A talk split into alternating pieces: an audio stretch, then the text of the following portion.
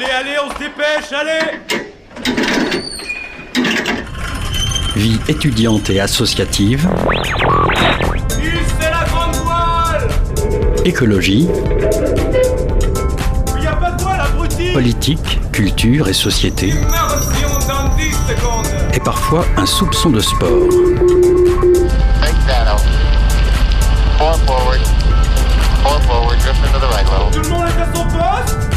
Du lundi au jeudi, 18h-19h, le sous-marin, la quasi quotidienne d'infos de Radio Campus Angers.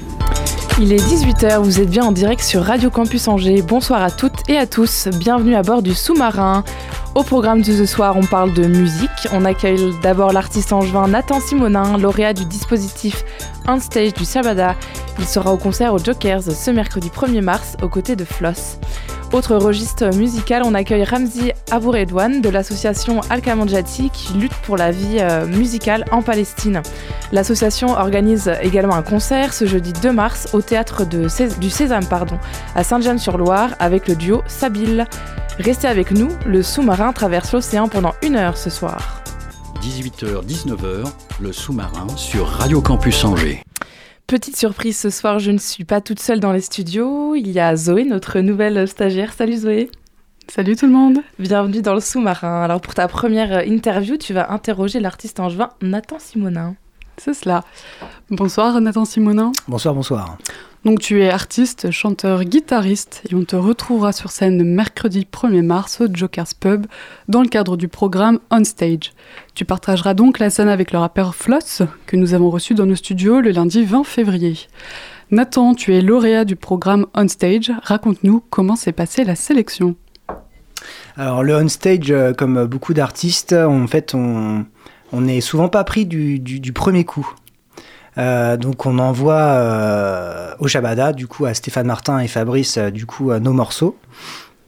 Et alors je pense que c'est comme ça que ça se fait, le moment où ils se disent bon bah ce, projet est assez mature, et bah on est programmé. Je pense que c'est le processus. Et en fait, c'est l'idée, c'est de de- d'envoyer régulièrement des morceaux, euh, des clips pour euh, leur montrer qu'on est actif et qu'on n'est pas, on fait pas ça le dimanche dans sa chambre et que voilà, on a, on est, on est en phase de professionnalisation. Voilà, c'est leur montrer que le truc est solide. Mais toi alors, qu'est-ce qui t'a donné envie de tenter l'aventure On Stage? Bah tout simplement euh, jouer aux Jokers. tout simplement. Donc l'année dernière, tu as fait pas mal de concerts dans le coin. J'imagine que tu as l'ambition d'aller plus loin en 2023. Euh, Qu'est-ce que tu as de prévu? Euh, du coup, l'été dernier, on a beaucoup beaucoup joué. On a beaucoup joué en Mayenne notamment. Euh, et beaucoup de des gens qui nous ont vus qui, euh, et qui nous ont dit bah viens à notre festival. Notamment, on a fait l'avant VNB Fest parce qu'on avait joué du coup en Mayenne à- au festival Daon. Euh, comment Ouais, Dan, pardon, je crois que ça se prononce. Euh, et du coup, euh, des gens nous ont vus et ils nous ont dit d'aller jouer à leur, leur petit truc, enfin leur truc mm, cool. Et euh, je sais plus ce que c'était l'autre question. Euh, Qu'est-ce que 2023 te réserve? Et bah du coup 2023, euh, j'espère plein de bonnes choses.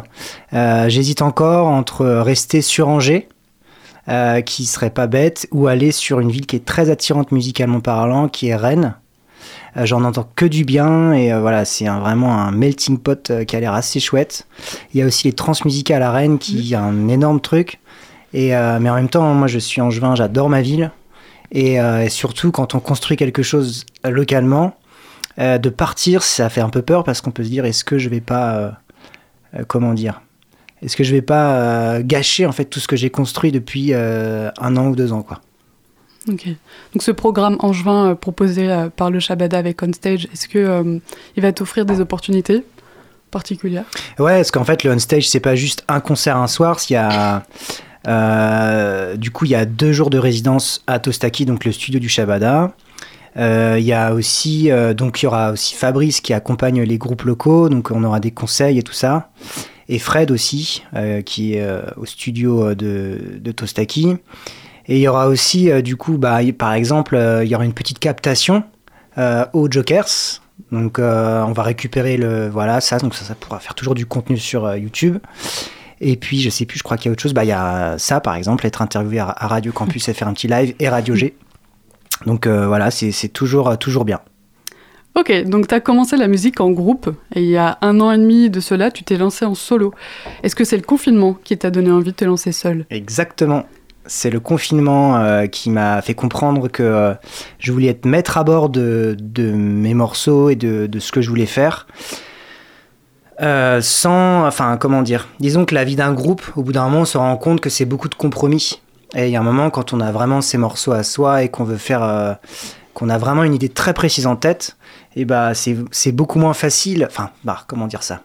Disons qu'un projet solo, c'était Manu Chao qui disait ça dans un. J'avais vu ça sur YouTube. Quand il a lancé son projet solo avant, il était dans la, chez la, à la Mano Negra. Et en gros, il a dit que. Donc, il est en Amérique du Sud, il a enregistré des autoroutes et des trucs pour son, euh, son album. Euh, son album. Euh, merde. Enfin, son premier album, quoi. que tout le monde connaît. Et bah, il dit voilà, bah là, j'ai l'impression d'être vraiment à poil, quoi. Pour parler grossièrement. Donc euh, voilà, quand on fait un projet solo, c'est voilà, c'est moi il n'y a, y a, pas de filtre quoi. C'est on est vraiment à poil pour encore parler grossièrement. Est-ce que ce projet solo te donne de nouveaux objectifs? Et bah du coup euh, pas pour le moment c'est pas différent euh, que, si j'étais en groupe, c'est-à-dire essayer de, alors les objectifs en fait ils changent euh, au fur et à mesure du temps parce qu'on comprend que moi à la base j'étais parti euh, donc j'ai fait une formation de jazz au conservatoire notamment et j'avais vraiment ce truc de live de jouer euh, de jouer en live. Et en fait progressivement bah, on comprend qu'il suffit pas de en fait de faire plein de concerts tout le temps. Quand on n'est pas connu bah, c'est contre-productif parce que enfin c'est contre-productif il faut en faire notamment pour se faire la main mais on peut vite se fatiguer parce que bah parce qu'en fait tant qu'on je vous donne un exemple. Par exemple, on stage demain, euh, si j'avais pas eu des, des clips euh, nickel, euh, enfin nickel, en tout cas que moi je trouve nickel et qu'on trouvait qualitatif, c'est un peu prétentieux dit comme ça. Mais si j'avais pas eu des, des, clips qualitatifs, des morceaux aussi enregistrés dans des bonnes conditions, etc., j'aurais pas pu jouer aux Jokers. Et du coup, on m'a fait comprendre, j'ai eu des conseils et on m'a fait comprendre qu'il fallait mieux euh, pas trop dilapider son temps dans, à jouer dans tous les troquets de la ville. Il fallait mieux se concentrer sur du studio, essayer de, voilà, de passer beaucoup de temps à faire du studio, avoir des trucs vraiment qualitatifs pour justement être pris au sérieux et, euh, jouer dans des, dans des c'est pas des plus belles salles, mais, euh, mais des belles salles comme le Joker, ou faire une, pourquoi pas une première partie au Shabada plus tard, des choses comme ça. Et, on, est, je vous donne un exemple il y a, un, groupe qui a explosé à Angers. Bon, je ne vais pas forcément dire lequel c'est, mais euh, la personne qui les encadrait à l'époque m'a dit qu'ils n'avaient jamais fait un, seul concert et ils ont explosé dans toute la France. Parce qu'ils avaient envoyé leurs leur morceaux aux bonnes adresses et partout où ils passaient, ils étaient complets. Et il y a des groupes qui font partout plein, plein, plein, plein, plein de concerts dans des petits troquets et ils savent pas se vendre. Du coup, bah, ils restent, euh, ils auront fait 1000 concerts, mais ils n'auront fait aucune belle date. Et c'est pourquoi pas? Notamment euh, enfin dans certains styles, pourquoi pas. Mais, euh, mais c'est vrai que ça dépend de ses ambitions. Et moi, j'ai compris ça à un moment et je me suis dit, bon, bah, ok, on va, on va peut-être faire moins de dates. Je me suis un peu égaré, mais voilà. L'idée, c'est peut-être de faire comme un espèce de book, quoi, pour que tu peux présenter. Euh, Exactement. Et en fait, moi, j'ai compris progressivement qu'il suffisait pas de faire des, des, chansons, aussi bonnes soient-elles. Si, en fait, c'est surtout l'art de, de, se vendre, notamment des super belles photos. Euh, moi, je sais que j'ai travaillé avec une, euh, une, photographe super qui s'appelle Ameline Vildaer. J'étais très très heureux de travailler avec elle. Et c'est vrai que quand on a, quand on a quelqu'un comme ça qui, qui, qui, prend des photos pour les gens de l'équipe Espoir et tout du Shabada, enfin, c'est, elle prend les photos aux éclectiques et tout ça. Et ben, quand on montre ça à quelqu'un, peu importe même les morceaux, même quand on regarde un, un, album sur Spotify, quand on cherche un morceau, bah, la première chose qu'on voit en fait, c'est la pochette. Mm. Et, euh, et, et, et c'est dommage parce qu'il y a des artistes géniaux mais comme ils savent pas, comme ils, soit ils le veulent pas, parce qu'au bout d'un moment ils finissent par le comprendre, mais comme ils veulent pas se vendre, et bah du coup, euh, c'est un peu ce truc, euh, je vais grossir le trait, mais de l'artiste un peu maudit, qui va pas vouloir euh, se vendre, et il y en aura toujours, hein, il y en a toujours eu, et, et, à côté de ça, des gens qui pourront être moins, moins techniques musicalement ou tout ça, et bah, qui, qui, joueront sur les plus beaux festivals, les plus belles scènes, parce qu'ils ont compris ce truc de, des mm. réseaux sociaux, de se vendre, etc. L'image visuelle qui est importante. Bah, c'est que c'est. Mm. Quand on fait de la, de la pop ou des, des trucs qu'on essaie d'intégrer le circuit des SMAC, des salles de musique actuelles, c'est que c'est, c'est l'image, c'est, euh, c'est plus de 50%, quoi, malheureusement. Et à propos d'image, euh, Nathan Simonin, tu sors des singles depuis quelques mois. Le dernier en date, en date, en date c'est Numericus. Oula. Euh, qui est tout frais depuis le 3 février, si je ne m'abuse. Est-ce que tu veux bien nous en toucher deux, trois mots? Ouais, alors Numéricus, euh, alors déjà, par, rapport à ce que je vous disais, Numericus, moi j'ai fait une bêtise par rapport à l'image et tout ça. C'est qu'en fait, je l'ai sorti sans. euh, j'ai sorti quoi. Et bah, du coup, bah, je l'ai sorti dans le vent. Alors que si c'était à refaire, je l'aurais gardé au chaud, j'aurais fait un clip et je l'aurais gardé, je l'aurais, sorti beaucoup plus tard. Tout ça pour dire que qu'il y a énormément de choses à, co- à comprendre et qu'il suffit pas juste de faire des morceaux et de les sortir. En fait, il y a tout un processus derrière, une logique. Et pour répondre à, Numericus, en fait, Numericus, c'est un, assez vieux morceau. J'avais, j'avais le refrain, en fait, j'avais le, le... mais c'était pas du tout la même chose. À un moment, j'ai décidé de parler des réseaux sociaux et des téléphones portables. Parce que c'est quelque chose qui m'a beaucoup, beaucoup posé de questions. Euh, avant de lancer ce projet-là, j'avais pas de, de téléphone portable, j'avais pas de réseaux sociaux, j'étais beaucoup plus euh, heureux, je pense. Et euh, l'obligation euh, actuelle a fait que j'étais obligé de me mettre sur Instagram et tout ça. Instagram oblige à avoir un, téléphone portable puisqu'on ne peut pas mettre de story sans téléphone portable, ce que je trouve assez scandaleux. Et du coup, euh, j'étais obligé d'avoir un, un téléphone portable. Mais j'ai trouvé du bon là-dedans parce que les réseaux sociaux, c'est aussi, on peut aussi trouver plein plein de choses intéressantes. Et en tant qu'artiste, on peut, on peut aussi, avoir plein plein plein plein plein d'infos sur les tremplins, sur les salles dans lesquelles je. Donc il y a vraiment du positif. Ça, je l'ai appris avec le temps. Et du coup, Numericus parle de ça. Euh, parle de. de euh, bah même les applis de rencontre, en fait, euh, moi j'ai- je suis passé de Ah, c'est le Satan à bah en fait, bah non, il y a du bien aussi, on peut aussi trouver l'amour sur les, les, sites de rencontres. Euh, donc voilà, après TikTok, je suis pas encore complètement. Pour, pour que j'en dise du bien, il va falloir encore un peu de temps. Mais, mais voilà, même, même Instagram, je suis encore super critique, mais j'étais obligé d'y voir le, du bon qu'il pouvait y avoir là-dedans. Et du coup, Numericus parle de ça. Parle de notre aliénation, euh, je pense, croissante à, ces téléphones portables.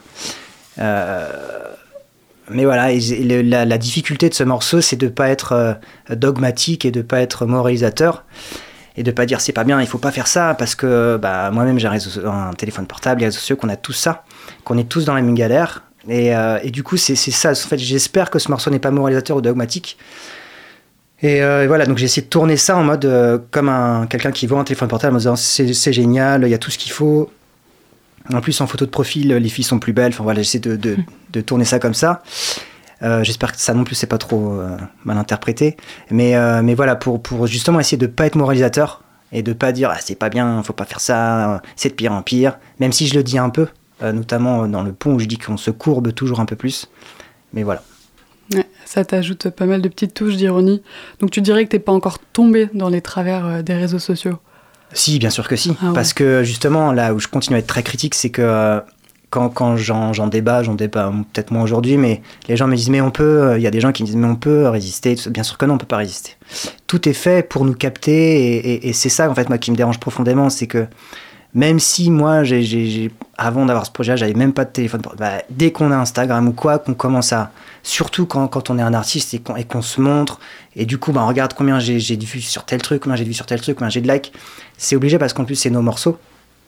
Et qu'aujourd'hui, comme dirait un artiste angevin qui s'appelle euh, Théophile, euh, il dit à un moment dans son morceau, je sais plus ce qu'il dit exactement, il dit euh, ce, monde qui est un peu trop porté sur le clic, ou je sais plus quoi, mais c'est vrai que c'est une phrase qui a, qui a résonné. Et même, alors, je fais une petite parenthèse, pardon, je parle beaucoup. Mais moi, je me rappelle, parce que je suis, je suis, je suis, je suis pas vieux, mais euh, voilà. Et euh, à- quand j'étais petit, c'était le début de YouTube. Et je me rappelle avoir vu, il y avait la, vidéo d'un surfeur sur une vague géante qui faisait un million de vues. Et on était là, waouh, un million de vues, c'est un truc de malade. Et euh, je me rappelle que les vues du jour au lendemain, elles ont été vachement visibles. Avant, on voyait pas les vues. Et les vues sur YouTube sont devenues très très visibles d'un seul coup. Enfin, moi, je l'ai remarqué.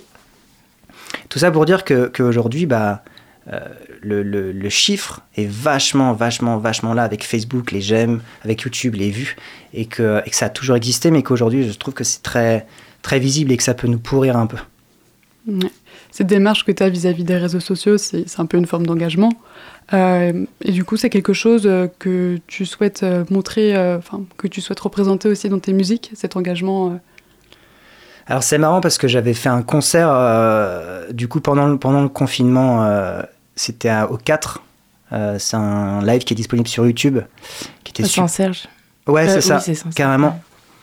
Euh, et du coup, euh, il, il m'avait décrit comme euh, Nathan à Simona, artiste engagé. Je lui ai dit, bon, c'est peut-être un peu gros. ça. Parce que mes autres morceaux sont, sont plutôt légers. euh, Ça parle de sentiments amoureux ou de je veux pas me réveiller le matin.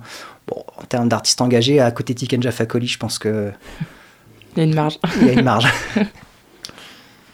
Corrige-moi si je me trompe, tu n'as pas signé un label, tu fais ton autopromo? Alors le label, justement, tu me demandais mes objectifs. Euh, moi, donc moi, je fais tout. euh, c'est un choix. hein, donc je fais, je m'occupe de démarcher les salles, euh, la presse, les labels, les médias. Je m'occupe. Donc ça, c'est un gros travail. Donc je compose tout ça, je m'enregistre avec avec les, les copains qui m'accompagnent, essayer de faire des concerts. Qu'est-ce que je fais? Je m'occupe de tous les aspects. Et je sais que ça commence à, me fatiguer. Mais c'est normal, euh, enfin, de tout faire soi-même, il y en a qui le font, mais ils sont très forts parce que c'est très fatigant. Et, euh, c'est surtout qu'en fait, je, me rends compte que j'ai de moins en moins de temps pour composer. Notamment, on en revient aux, aux réseaux sociaux. Ce que je trouve dommage là-dedans, c'est que euh, je me suis rendu compte qu'au bout d'un moment, j'avais compris les codes d'Instagram. Et quand j'avais du temps de cerveau disponible, je pensais communication. Je pensais plus écrire un morceau, je pensais, ah, en story, je mettrais bien ça. Oh, je ferais bien ça comme post. Et voilà, tout ça pour dire que, que être dans un label, il y a des gens qui s'occupent de, de nous et que, et que ça permet juste de composer des morceaux et de plus être tout le temps dans un rush de. Bah de De prévoir à chaque fois ce que tu vas publier, tout ça. c'est ça, et de, de démarcher tout le temps des, des salles et des trucs comme ça. Donc, euh, ouais, moi, ce serait un truc. Il y en a qui veulent rester indépendants. Mais euh, après, Angers, il y a, je sais qu'il y a l'équipe Espoir, qui est, un, qui est pas un label du tout, hein, mais euh, qui permet de. Je crois qu'on on a, un- on a des aides notamment financières, ce qui est toujours bien. On a des accès à des salles de répète, enfin, des trucs comme ça. Donc, euh, en tout cas, être aidé au bout d'un moment. Sinon, je, je sens que je vais me fatiguer. Et alors, arrivé en label, est-ce que ça signera la fin de ton compte Instagram? Malheureusement, non. Au contraire, je pense. Ok. Euh, Nathan, quelles sont tes prochaines aventures ou tes futurs projets? À quel niveau? À quel niveau? Euh, Je sais pas, en 2023, à quoi est-ce qu'on peut s'attendre avec cette volonté donc de sortir un label? De sortir de signer en label, pourquoi pas, si l'occasion se présente. Sortir, créer mon label, pourquoi pas? Non. Euh, En projet, bah, comme je disais, donc, euh, euh, notamment avec les, les deux copains qui m'accompagnent, Pierre Chevalier et Luc Pavageau, donc Pierre à la basse et Luc, n'importe quoi, Pierre à la batterie, Luc à la basse. Euh, L'idée, ce serait de... euh, même eux, enfin, euh, le, le bassiste, il sait ce qu'il fera l'an prochain, mais le batteur, lui qui est intermittent, il ne sait pas encore trop, enfin bref. Tout ça pour dire que je ne sais pas encore trop où je serai l'an prochain. Et, et du coup, c'est ça aussi, c'est un peu mon prochain EP qui sortira bientôt, s'appelle La vie d'artiste. C'est un peu ça la vie d'artiste, quoi. C'est qu'on ne sait, on sait pas trop. Notamment, je vous donne un exemple, cet été, on va jouer en, en Allemagne. Et du jour au lendemain, on nous appelle, on dit bah, Est-ce que tu veux jouer à un festival en Allemagne? Bah, d'accord.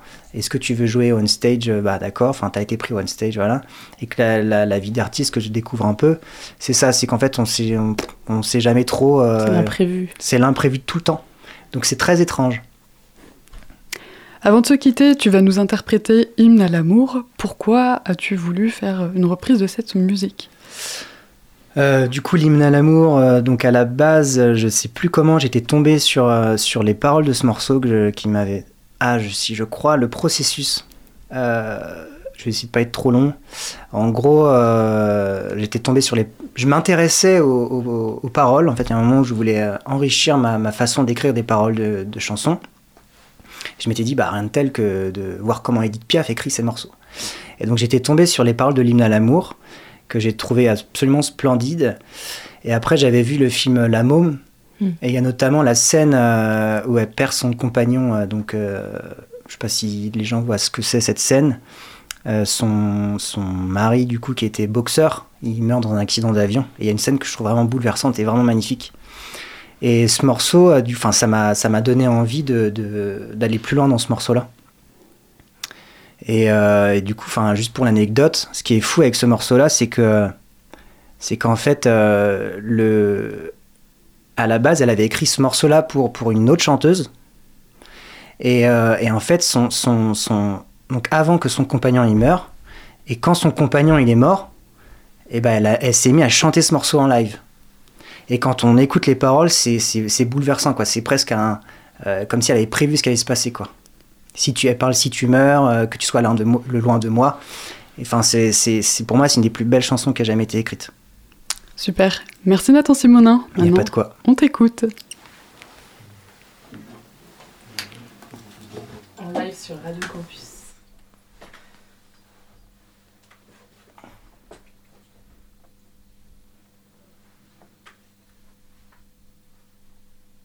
Donc dans quelques secondes en live sur Radio Campus, Nathan Simonin.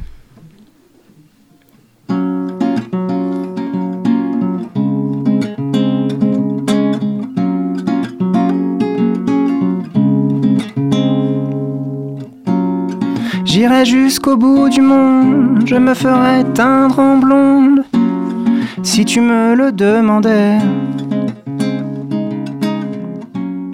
J'irai décrocher la lune, j'irai voler la fortune, si tu me le demandais. Je renierai ma patrie, je renierai mes amis, si tu me le demandais. On peut bien rire de moi, je ferais n'importe quoi, si tu me le demandais. Si un jour la vie t'arrache à moi, si tu meurs, que tu sois loin de moi, peu m'importe si tu m'aimes. Je me fous du monde entier.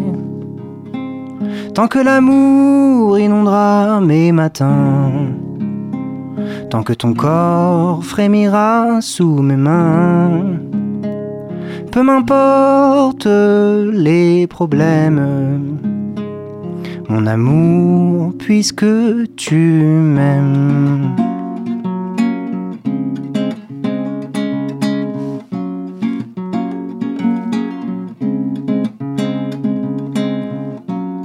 J'irai jusqu'au bout du monde, je me ferai teindre en blonde, si tu me le demandais. J'irai décrocher la lune, j'irai voler la fortune, si tu me le demandais. Je renierai ma patrie, je renierai mes amis, si tu me le demandais. On peut bien rire de moi, je ferais n'importe quoi, si tu me le demandais.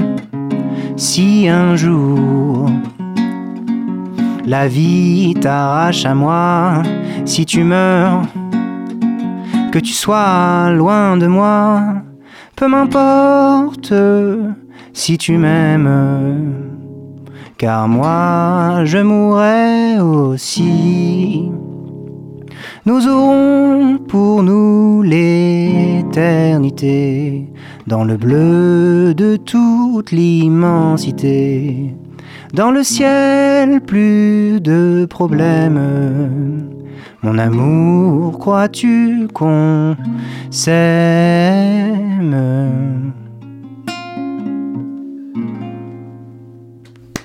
Wouh, merci. Petite pause musicale tout en douceur sur euh, 103 FM et nous on te retrouve demain donc au Jokers euh, avec Floss. Merci beaucoup. C'est ça. Merci beaucoup. Merci Zoé. Merci. 18h-19h, le sous-marin sur Radio Campus Angers. Place au vélo Angers, l'association qui agit pour l'avenir de la bicyclette dans l'agglomération angevine.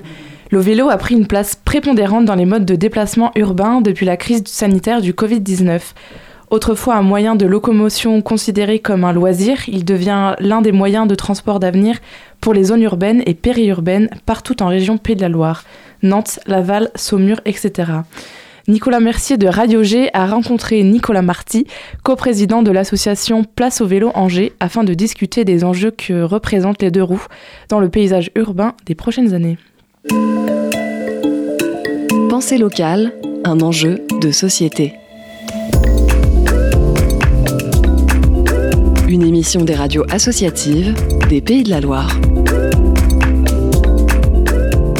On ressort le vélo parce qu'on se rend compte que c'est un moyen de transport qui fonctionne bien, c'est même résilient, je dirais. C'est souvent ce qu'on met en avant. L'électrification des vélos est venue aussi mettre un coup de boost, en plus du Covid, en plus des grèves de transport. Depuis la fin des années 90, plusieurs associations ont vu le jour pour promouvoir l'usage du vélo en ville en Pays de la Loire. Parmi elles, on retrouve Laval, Nantes ou encore Saumur. Quant à l'agglomération angevine, c'est l'AUVA devenue Place au vélo Angers qui œuvre pour les cyclistes. Nicolas Marty, son coprésident, nous en détaille les objectifs ainsi que les actions. Les objectifs sont nombreux dans le sens où on est une association qui intervient sur l'ensemble de l'écosystème vélo. L'écosystème vélo, c'est euh, plaidoyer pour aménager l'espace public en faveur euh, des cyclistes, mais aussi des piétons. Euh, L'idée est que lorsqu'on crée des aménagements cyclables, on améliore aussi la condition du piéton. De former, que ce soit les enfants ou les adultes, lors de séances de vélo-école. On a une salariée aujourd'hui qui intervient dans les entreprises.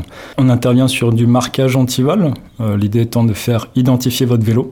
Euh, on fait des balades aussi pour vous aider à découvrir les aménagements euh, sur l'ensemble des agglomérations. Et puis après, on va avoir euh, différents événements aussi qu'on va organiser, euh, type atelier de co-réparation. On vous apprend à bien régler les freins, à bien régler la selle, à vérifier que vos éclairages fonctionnent. On- On va créer ce qu'on appelle un peu une vélonomie, c'est-à-dire une autonomie à vélo.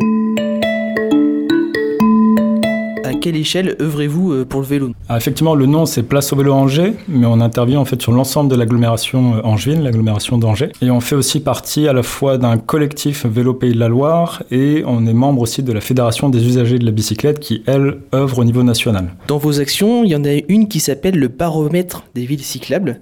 Alors comment s'en sort Angers? Angers est l'une des, des villes les plus cyclables de France. Angers est dans le top 10 des villes cyclables. Euh, historiquement, elle est bien développée. On a euh, la Loire à vélo et la vélo française qui passent par Angers. Aujourd'hui, alors le dernier baromètre, euh, le résultat est en début d'année.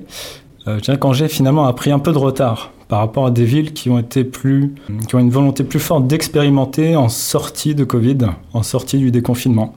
Donc finalement, Angers se situe toujours aussi bien au niveau national, euh, mais prend du retard sur, sur les aménagements qu'elle propose. Donc avec ce boom du vélo euh, dont vous nous parlez depuis euh, tout à l'heure, est-ce qu'il y a une économie du vélo qui s'est formée sur Angers ces derniers temps? Il y a une association qui s'appelle les boîtes à vélo, qui s'est créée à Angers il y a quelques années. Je crois, je vais dire de tête, on a au moins une quinzaine d'entreprises qui font partie des associations de la boîte, des boîtes au vélo à Angers. Euh, c'est peut-être l'une des villes où on a le plus d'associations à vélo, euh, d'entreprises, d'entreprises à vélo sur Angers. Euh, donc il y a une vraie économie du vélo euh, qui, qui, qui se met en place. Et c'est là où le vélo, euh, économiquement, est très intéressant. C'est que euh, c'est moins de charges pour les entreprises plutôt que de devoir faire transporter un camion. Euh, et c'est moins de contraintes aussi. Mais comment faire pour dépasser les a priori qu'il peut y avoir sur le vélo? Là, je pense aux dangers, Mm. aux coûts, à l'organisation que ça, impl- ça- ça implique pour les entreprises, etc. Comment on fait euh? Il faut se donner des petits objectifs. Euh, le premier frein aujourd'hui hein, pour les gens pour passer à vélo, c'est la sécurité. Donc l'aménagement de l'espace public, euh, il est nécessaire. Il faut redonner aujourd'hui de la place euh, au vélo pour sécuriser ses déplacements. Sans ça, ou sans baisse de trafic, euh, les gens ne se mettront pas à vélo par peur, euh, malheureusement, d'avoir un accident. Pouvoir attacher son vélo en sécurité, chez soi et dans l'entreprise. Avoir un aménagement de l'espace public qui me permette de circuler en sécurité. Avoir des outils, des services qui me permettent de déterminer euh, les trajets. Et puis ensuite, ça peut être une incitation financière. On rembourse 50% des frais de transport en commun aujourd'hui dans les entreprises. On peut avoir des voitures de service. Pourquoi est-ce qu'on n'aurait pas des vélos de service? Pour conclure, euh, que diriez-vous aux auditeurs qui hésitent depuis quelques mois, quelques années à ranger la voiture au garage et à vivre au rythme de la pédale et de se mettre définitivement au vélo? Euh, Une phrase, je dirais qu'il faut toujours commencer petit, se donner un petit objectif, de dire pourquoi pas un trajet par semaine à vélo. Vous l'essayez un jour, peut-être juste le week-end, le dimanche, il y a moins de trafic, euh, et vous voyez si ça vous convient.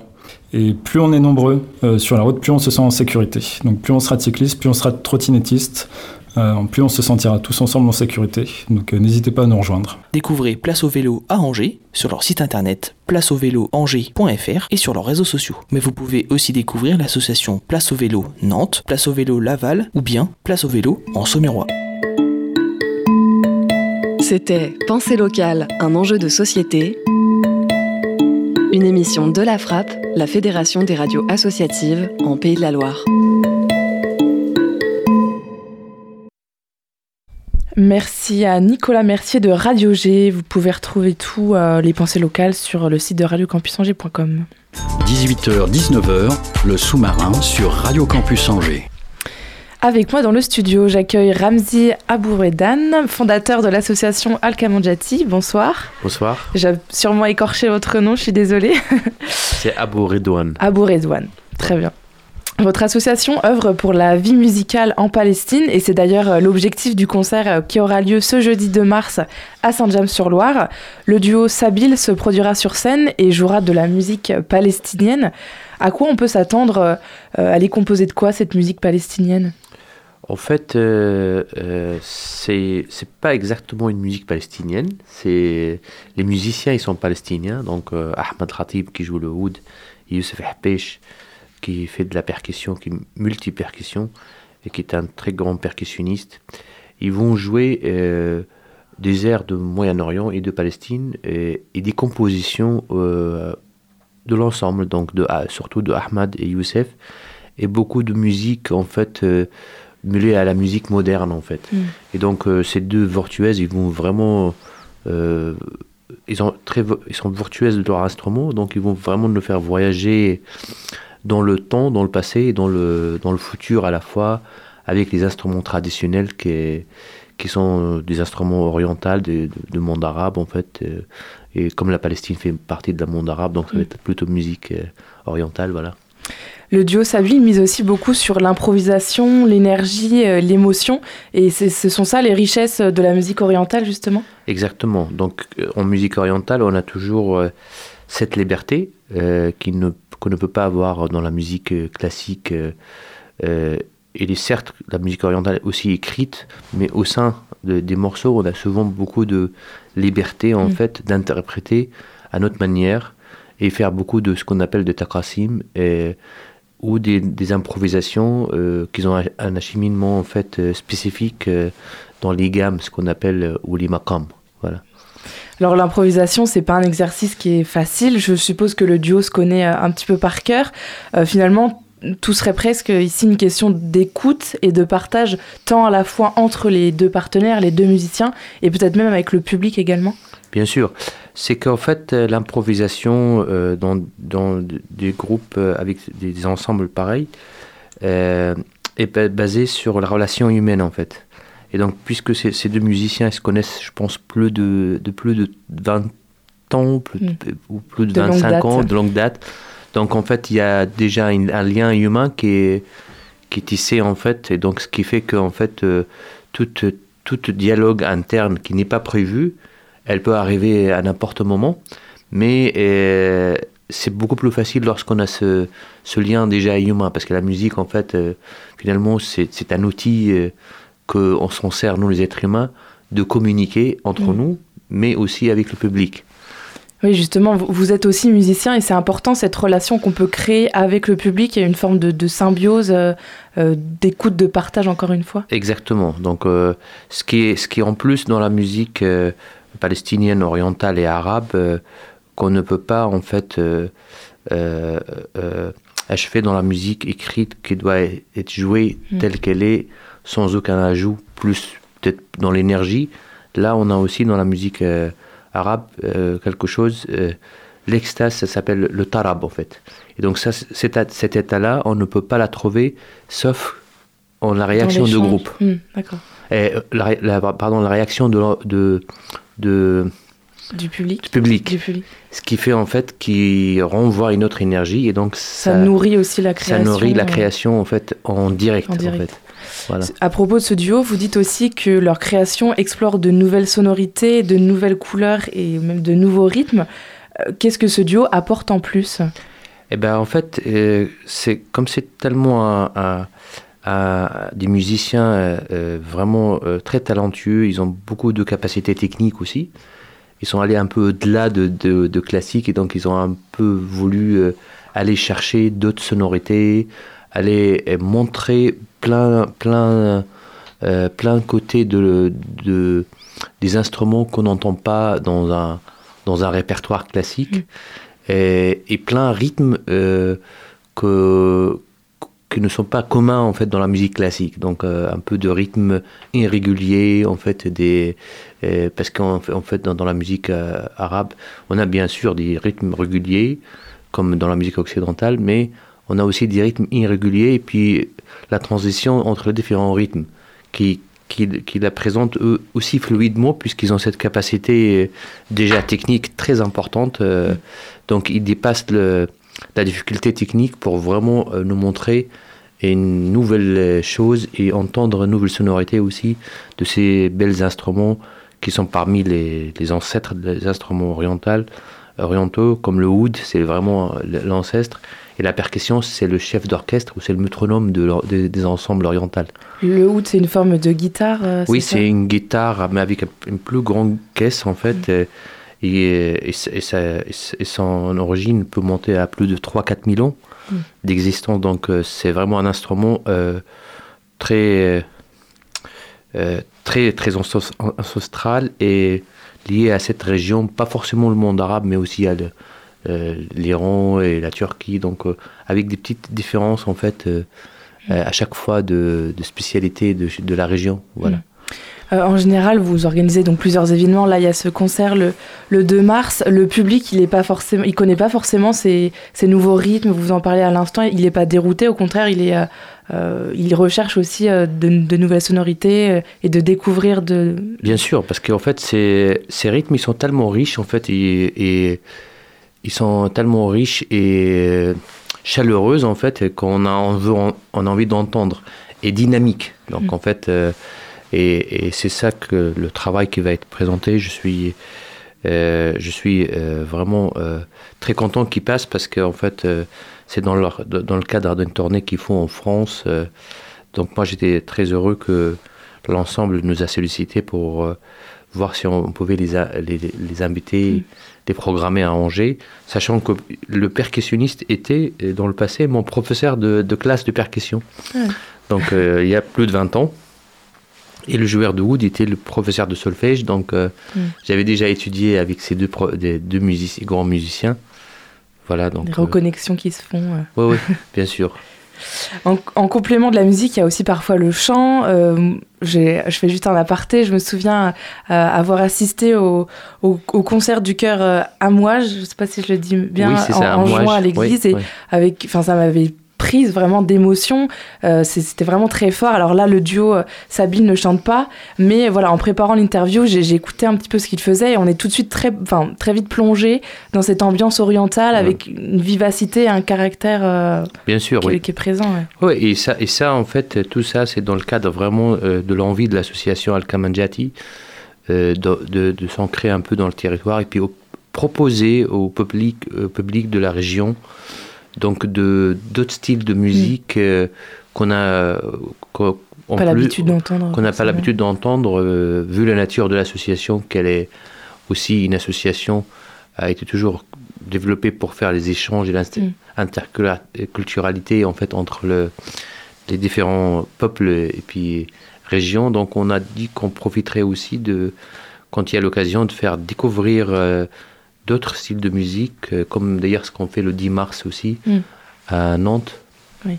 et euh, avec l'orchestre euh, arabo-andalou que j'ai créé à Angers et qui est, qui est fondé et qui est composé de membres qui viennent de, de l'Anjou, de tout le département, et une, une grande partie amateur et quelques encadrants professionnels. Donc on va présenter notre concert le 10 mars aussi à, au théâtre Gralin, mm. dans le cadre de Voix de Monde. Programmé par Nantes, euh, Angers Nantes Opéra.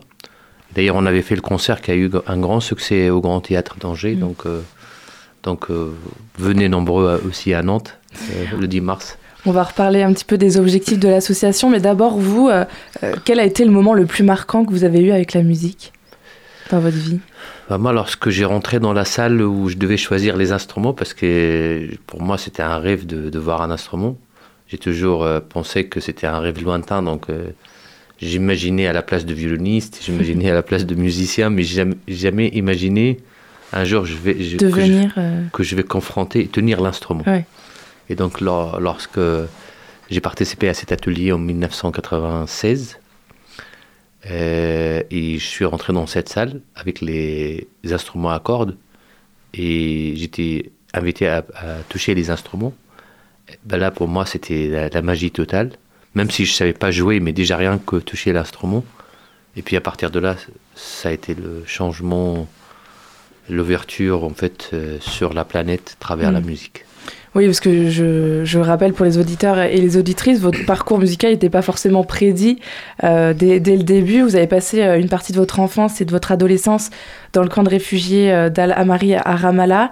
Vous êtes un enfant de la première euh, intifada, la première guerre des pierres, hein, comme on l'appelle, entre 1987 et 1992. Il y a d'ailleurs une photo assez célèbre de vous euh, quand vous aviez 7 ans. On vous voit jeter des pierres euh, sur les Israéliens. Et puis, il y a eu cette rencontre euh, de musique. Vous avez ensuite créé l'ensemble, vous avez fait votre chemin et créé l'ensemble de, musique d'Aluna en 2000, quand vous étiez élève au conservatoire d'Angers, avec des instruments aussi traditionnels. Et puis, cette fameuse association Al Kamandjati qui a fêté ses 20 ans l'année dernière, en, en, 2002, elle a été créée, vous l'avez créée, pour mettre en valeur, je le disais aussi au début de l'émission, de l'interview, la musique palestinienne et aussi surtout permettre à des enfants euh, de démunis euh, de pratiquer et d'être en contact avec la musique. Est-ce que vous pensez que c'est ce qui vous a manqué, vous, quand vous étiez enfant, euh, ce contact avec la musique? Bien sûr, moi j'avais, j'avais regretté de ne pas avoir ce contact beaucoup plus tôt dans, dans mon enfance, parce que moi j'ai commencé la musique assez tard quand même, j'avais 17, 17 ans, 16 ans environ, voilà, ans. donc et donc, euh, et puis la difficulté, même euh, quand je l'avais commencé pour pouvoir accéder, c'était très très euh, très pas facile de tout en fait. Ça veut dire. Donc c'est pour ça que je voulais pas que cet obstacle reste. Et donc pour ça, euh, Al-Kamanjati était pour vraiment donner l'accès, mm. en parler, donner la chance à des des jeunes qui ont talent ou d'autres qui veulent juste passer une expérience dans la musique ou ou juste avoir un, un petit moment de, de normal. Mm. Parce que tout à l'heure, vous avez cité, dit, je jetais des pierres sur les Israéliens. Je, euh, je, je complète, je jetais pas les pierres sur les Israéliens, j'étais sur l'armée. Mm. Qu'elle rentrait dans le camp de réfugiés, donc elle venait nous embêter, elle venait nous humilier dans le camp de mm. réfugiés. Donc euh, je faisais partie des premiers euh, enfants qui révoltaient contre cette euh, injustice et humiliation en fait. Voilà, donc euh, la musique était venue et m'a aidé, m'a aidé complètement à transformer cette énergie en fait de, de rage, de colère en fait, colère euh, en, en, énergie et en expression euh, de, au, au, lieu de, avec, avec, notre façon, voilà, ouais. et pas se m'exposer en fait à la violence euh, physique, de l'occupation euh... physique qu'elle, qu'elle, qu'elle, qu'elle a pu être très dangereux parce que j'ai perdu beaucoup de beaucoup d'amis dans la mmh. première intifada, donc j'ai vu à quel point c'est dangereux euh, de participer aussi ou de s'exprimer oui. lorsqu'on n'a pas de moyens de s'exprimer. Voilà. Oui, pour vous, euh, l'association, elle permet à ces enfants d'être éloignés de la tentation de la violence, de peut-être prendre les armes aussi. Euh... Leur donner de, la, de moyens de s'exprimer, parce qu'en fait, lorsqu'on n'a pas un moyen de s'exprimer, on va chercher tous les moyens autour de nous. Donc, lorsqu'on n'a rien, eh ben, on, on a la, les premières euh, réaction autant qu'être humain, donc mm. euh, de se révolter physiquement en fait. Et donc euh, nous, comme on n'avait rien, il y avait que les pierres, on voulait que l'armée sorte de là où on habite. Et donc on a pris les pierres. Mm. Al-Kamanjati a pour objectif aussi de monter des écoles de musique, hein, mm. on, on, le disait un petit peu, euh, pour les enfants les plus défavorisés. Je rappelle, enfin je rappelle, je, je j'annonce l'inscription est gratuite pour ces enfants-là, ou alors si elle est payante, c'est symboliquement. Oui. Euh, c'est aussi pour pallier un manque, euh, au manque d'activités culturelles sur place euh, et de formation. Oui, c'est pour aussi compléter la, la, scène culturelle en Palestine, parce que après, avec les différents, avec l'enchaînement de différents obstacles, des guerres en 48, 67, l'intifada et tout ça, donc tout, toutes sortes d'institutions culturelles ou artistiques elle n'existait pas en fait, ou il y en avait, il y avait très peu, très peu. Donc l'idée aussi, c'était de compléter le, la scène culturelle créer des institutions pour pouvoir donner à des jeunes en Palestine vivant euh, sous oppression tout le temps euh, un outil d'expression de, euh, qui, est l'art. Et, ça marche beaucoup parce qu'il y a beaucoup qui, qui, se, qui, utilisent maintenant la musique pour se, se, se défendre, mmh. pour dire ce qu'ils en pensent, pour se révolter en fait. Et c'est presque comme si c'était des porte-parole des, de la population en mmh. fait. Parce que voilà, l'art, elle passe en premier toujours, euh, c'est le plus Pour visible. en fait. véhiculer aussi des émotions Voilà, euh, très ça. fortes. Ouais. Mm. Est-ce que vous considérez la musique comme une forme de, de paix intérieure, une liberté? Bien Est-ce que pour vous c'est une liberté? Eh ben moi, je me suis libéré grâce à la musique parce que c'est c'est vrai que ça nous d'abord euh, ça nous aide à se libérer à l'intérieur de nous avant de se libérer physiquement puisque nous on était entourés des colonies, des barrages et tout ça. Donc déjà le fait de se libérer en fait euh, euh, à l'intérieur, donc ça nous ça nous a grandi toutes les possibilités et après toutes les chances que j'ai eues de voyager, d'aller voir le monde entier grâce à la musique. Donc euh, ça se libère. euh, Voilà, voilà. Donc ça fait ça fait beaucoup d'avantages Mm. euh, lorsqu'on aime la musique, bien sûr, et on veut continuer à la partager avec d'autres. Merci beaucoup euh, Ramzi Abouredouane pour cet échange. Je rappelle que l'association Alkamandjati organise un concert de musique orientale avec le duo Sabil ce jeudi 2 mars 2023 à 20h30 au Théâtre du Sésame à Saint-James-sur-Loire. Merci beaucoup. Et justement, tout de suite, on va écouter euh, une musique du duo euh, Sabil sur les ondes de 103 FM.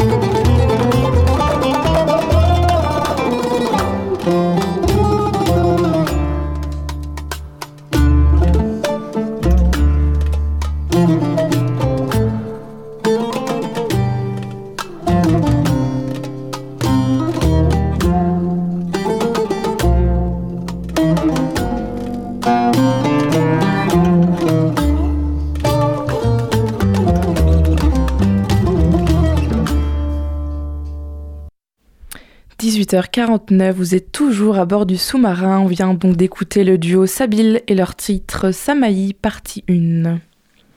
18h-19h, le sous-marin sur Radio Campus Angers.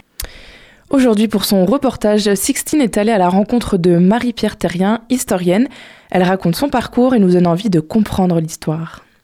Bonjour à tous, aujourd'hui dans ce nouvel épisode de Montrez vos passions, nous allons à la rencontre de Marie-Pierre Terrien. Bonjour. Bonjour. Vous êtes historienne, docteur en histoire, vous avez enseigné à l'Université du Maine et êtes auteur de plusieurs ouvrages sur l'histoire du pays de Richelieu. Justement, nous sommes sur la place du marché de Richelieu, petite cité de caractère à une heure d'Angers en train, 1600 habitants et fondée par le cardinal de Richelieu au XVIIe siècle. Comment cette passion est-elle survenue? Quel est l'élément déclencheur de cet amour pour l'histoire? Bien paradoxalement, euh, lorsque j'étais euh, enfant, je n'aimais pas l'histoire.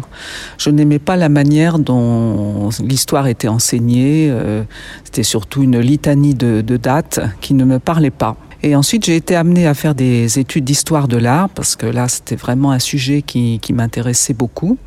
Et euh, j'ai enseigné l'histoire de l'art à des, à des historiens qui m'ont fait comprendre que finalement l'histoire de l'art était euh, une partie de l'histoire, qu'il fallait mettre l'art au service justement de l'histoire.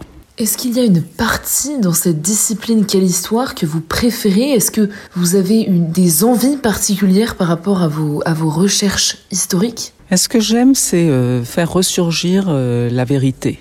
Hein, parce que euh, au 19e siècle, notamment, bon, l'histoire, c'était un mélange d'histoire et de légende. Hein, on voyait pas trop la, la limite entre les deux, alors que l'histoire est une science. Euh, Donc aujourd'hui, euh, tout est à refaire finalement, hein, parce qu'on a souvent faussé l'histoire. Et c'est le cas, par exemple, pour le cardinal de Richelieu. Euh, une image un peu noire de ce personnage a été véhiculée, notamment par les romanciers du 19e siècle. Donc j'ai vraiment à cœur de rétablir la vérité à ce sujet. Est-ce que par l'histoire, il est possible de comprendre la société, les populations d'aujourd'hui Est-ce que par les recherches que vous menez, vous arrivez à comprendre les différents mœurs actuelles Alors c'est vrai que bon, tout dépend de, la période que l'on étudie. Hein. Euh, par exemple, ce, début du XVIIe siècle est une période très complexe. On peut aujourd'hui effectivement euh, retrouver ce contexte un petit peu euh, perturbé qui, joue sur sur les, les, mentalités. Vous, Marie-Pierre Terrien, en tant qu'historienne, qu'est-ce qui fait que vous gardez cette passion pour l'histoire? Bien, euh, l'histoire, c'est un éternel recommencement. Nous ouvrons des portes tous les jours. Voilà, hein, parce que comme je vous l'expliquais, l'histoire, ce ne sont pas uniquement des, des, sources écrites. Hein, l'histoire est faite de dates, mais aussi euh, de découvertes archéologiques, euh, d'œuvres d'art, d'œuvres qui ont été écrites par des, par des poètes, euh, par des historiens de l'époque, par des légendes. Donc l'histoire, c'est un domaine qui n'est jamais, voyez, fini. On se renouvelle tous les jours. En général, comment est-ce que vous menez une recherche? Est-ce que c'est comme une enquête? Est-ce que vous devez aller interroger les gens, rechercher dans les livres, euh, trouver les bons documents Comment est-ce que cela se passe? Ce travail est avant tout un travail dans les archives. Retrouver les sources écrites euh, du XVIIe siècle, du XVIIIe siècle, euh, du XIXe siècle.